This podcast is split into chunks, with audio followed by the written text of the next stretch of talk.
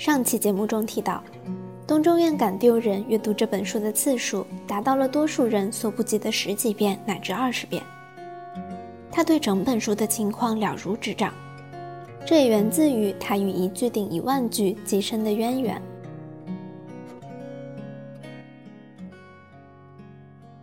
我妈妈她是开书店的嘛，说她每次去进货的时候，可能就把我拉上，然后就你想看什么书就顺便拿一点。然后有时候就能就免费看很多书，或者是就以批发价买回来。你想看什么，咱们就进什么书。就路过的时候就看到有这么一本，当时看一句顶一万句，我其实就蛮好奇，哎，这一句话到底是什么？就包括一句顶一万句，这个顶这个说法，好像一般来说在我们普通话里面好像不太经常说这个。莫名其妙看了这个题目就觉得非常亲切。本来我还以为是什么鸡汤文案那种很容易让人失望的东西。这本书我第一次读的时候是在高一，平时读书的时间其实还挺多的，然后也有会读一些新的书，但是呃，确确实实是很少有一本书是能够让你有读第二遍的这样一种冲动和就是欲望的。它首先值得一读，然后你还要去抽时抽出时间来。舍弃掉一些就读其他新的书的一些机会成本，然后去做它，嗯，这样的一件事情，其实表面上来看好像是有一点效率不是特别高，但是我是觉得，就这本书它每一次读的时候都能给我一个不一样的点。高中读它的时候，更多的是作为就比如说，哎，学习之余想看一看人间百态的样子。高考完以后，那个暑假我又把它拿出来读的时候，就觉得好像我能从里面每一个人物身上看到一些身边人的影子，一如既往的感觉。就是看完第一章的时候，就觉得心里面非常的悲戚，就是没有来由的。就不管你当时读这本书的时候是带着什么样的一种心情去读，但是只要你看进去了，你看完第一章的时候，都会觉得啊，可能这就是人生。就很容易被他那个语言带进去，他不是像莫言那种，就是，呃，语言非常灵动，也不是说就是多么华美的那种描述。你那边有说，嗯，从头到尾他也并没有说明这一句顶一万句这一句到底是什么。那你这么多次阅读，你能够找到这样的答案吗？就是我看了这么多遍，我觉得是那个一句顶一万句的那句话，就是说日子是过以后，不是过从前。这样说的话，就是到了临终的那一刻，你才知道自己最想要的是什么，就肯定是晚了嘛。对，就是可能你不同的时候，包括不同的时间，你去看这个书。你得出来的结论有可能是自相矛盾，你也不知道哪一个是对的。这就是想想方设法把烦闷的、琐碎的、漫长的人生给你掰开了揉碎了，就是以为能找到什么生存的真谛，但其实发现里面裹藏的好像就是宿命。然后你出走并不是因为孤独，而是为了寻找。那。看完以后就反而觉得怅然若失，因为你能不能找到还是一个未知数。包括轮回的这种故事，就包括一出一回，其实就看着很让人心堵。就要找的找上一个能说的话的人，嗯，说得上话的人这样一个主题，你去用这样一个主题来反观自己的话，其实看完就很难觉很难不觉得就是没有真正懂自己的人这样的一种怨念和悲伤在里面。就有些时候觉得，哎，人是过以后，不是过以前。但是有些时候又觉得，就是像他书里面所说的，就是事情想明白了，反而可能就更加忧愁。近一点的话，反而能想开；看得远的话，心就宽不了了。对，就是他其实就属于一个有点辩证的事情吧。嗯，既不能光看眼前的东西，因为你就非常容易钻牛角尖儿，但是你又。必须得就是去看一看，在一种这样一种现状下，你既不能想的太多，但是又不能什么都不想，然后你要关注从前的事情，但是你也要看一看未来，不能把以前的东西看得太重。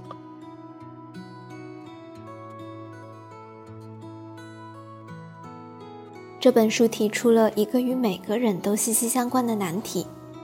既描绘书中人牵扯出的困境，也映照现实中的缩影。书中那些生活在小县城的人们，就如同生活在现实生活中的我们，生活的困境和难题将我们与书中人连接起来。呃，因为这本书它是一部当代作品嘛，书中人所描述的那种。呃，孤独的这种处境的话，和我们现在的现实生活，就是和你自己感受到的现实生活的距离是非常遥远吗？还是说，呃，感觉我们其实隐隐也好像处在一种那种严严峻的环境里面？我觉得其实是更偏向于后者一些，因为前面也说了嘛，它其实是横跨两代人的，就虽然已经接近百年的这样一个时间跨度，但是其实。呃，人与人的这种互相的这种孤独感，包括大家对这种说得上话的这种追寻，其实是一直没有变过的。就这就牵扯到，就是我相当于最最近一次看完这本书以后的一个感想。就因为我们对吧，阅读的时候稍微功利主义一点，还是希望能够对现实生活去产生一些指导意义的。就这本书在出版的时候。就出版商在他的腰封上写了这样一句话：说中国人为什么活得这么累？就这本书，它是我们说刘震云他所表示的一种，就表达的一种中国式的一种孤独感和友情观嘛。那他说的明白一点，那中国式就西方人他们会信神，像老詹为代表，那我们信的话更多的是人。就是我们其实是很难摆脱，就是人际关系对我们一种影响的。你的家庭、你的朋友，包括你的领导，就你的整个这样的一些圈子，只要你在中国生活，你是很难躲得过去的。就相对于神来说，人是没有定性的。你甚至可能就因为一句话，你的朋友就变成了你的仇人，包括几十年后突然遇到，可能曾经的仇人也会变成朋友。那在中国人这里，可能朋友不一定说得上话，你说得上话的也不一定是朋友，就非常的混乱。就但是这些乱七八糟的东西，其实都在那层壳外面，就壳的里面永远都是人的那颗孤独的心。回到中国人为什么活得这么累这样的话题上，我们换个角度想，其实找一个说得上话的人就。说白了，你总是要把你自己的人生寄托在人和人的这种关系上，但是人和人的关系，它的变量会非常非常多，那就很难不让人反思，是不是懂得自处相对来说会更加重要一点。其次的话，就是关于能不能说得上话，其实这件事情是很动态的，也是能够通过努力来培养和达得到的。当然，这个努力并不是我们前面所说的那种一个人去掰扯另外一个人，也不是说你遇到另外一个人，那或者说很少能够，就是你遇到一个人就能一见如故，然后永远投机下去。就是我们生活中可能也有人，就是他跟谁都能说得着，但是也有人他可能跟谁都会说不着。那这样的话，你其实把自己变成一个更有趣的人，相对来说比。一味的去渴望一个从天而降的知心人，然后一边去渴望，一边去抱怨没有人懂自己，可能相对来说会更加靠谱一些。就你在读这本书的时候，其实是高中的时候，嗯，那个时候大家整个的人际，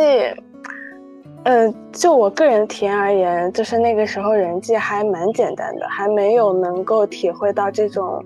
人情世故的复杂。那你后来是，就是在你什么时期才渐渐的回过味来？就是高考完以后，有一个高中的一个朋友突然跟我说，就是他觉得他他他跟我说，说李双江，我觉得你这个人没有朋友。他说，我觉得你就是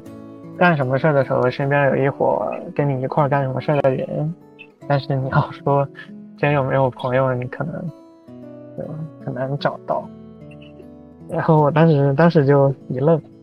嗯，你能说得上话的人有那么几个就够了。甚至我觉得，其实现在的状态就挺好的，就是，对吧？他的描述是你干什么的时候，身边有一伙干什么，跟你一块干什么的人。那我觉得这就很好呀。我有哪方面的需要想说的话，我就去找哪方面的人说。在受访者眼中，错过这本书对一个人来说是种不小的遗憾。他向身边的朋友真诚地推荐这本书，也与接受推荐、共同阅读的朋友畅谈各自的观点。我跟他们推荐的时候，我一般都说：“你要不要看看这本书？我挺想知道你看完以后，你觉得这句一句顶一万句的话是哪一句？”但其实，就是你知道的，就是我读了这么多遍，可能每一句都是都对“一句顶一万句”这句话有不同的理解。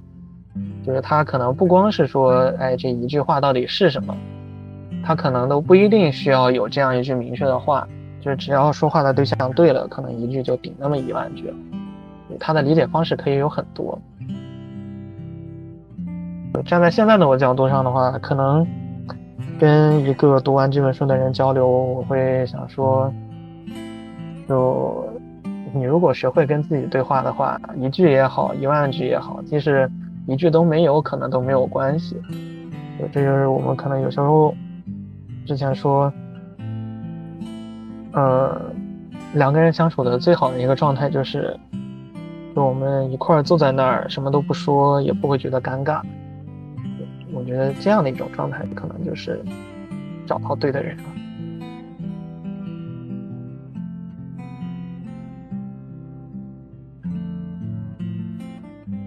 您现在收听到的是播客节目《书不知道》，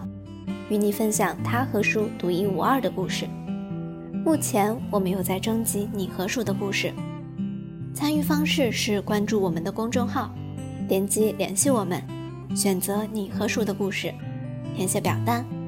我们期待下一期节目可以说说你的阅读故事。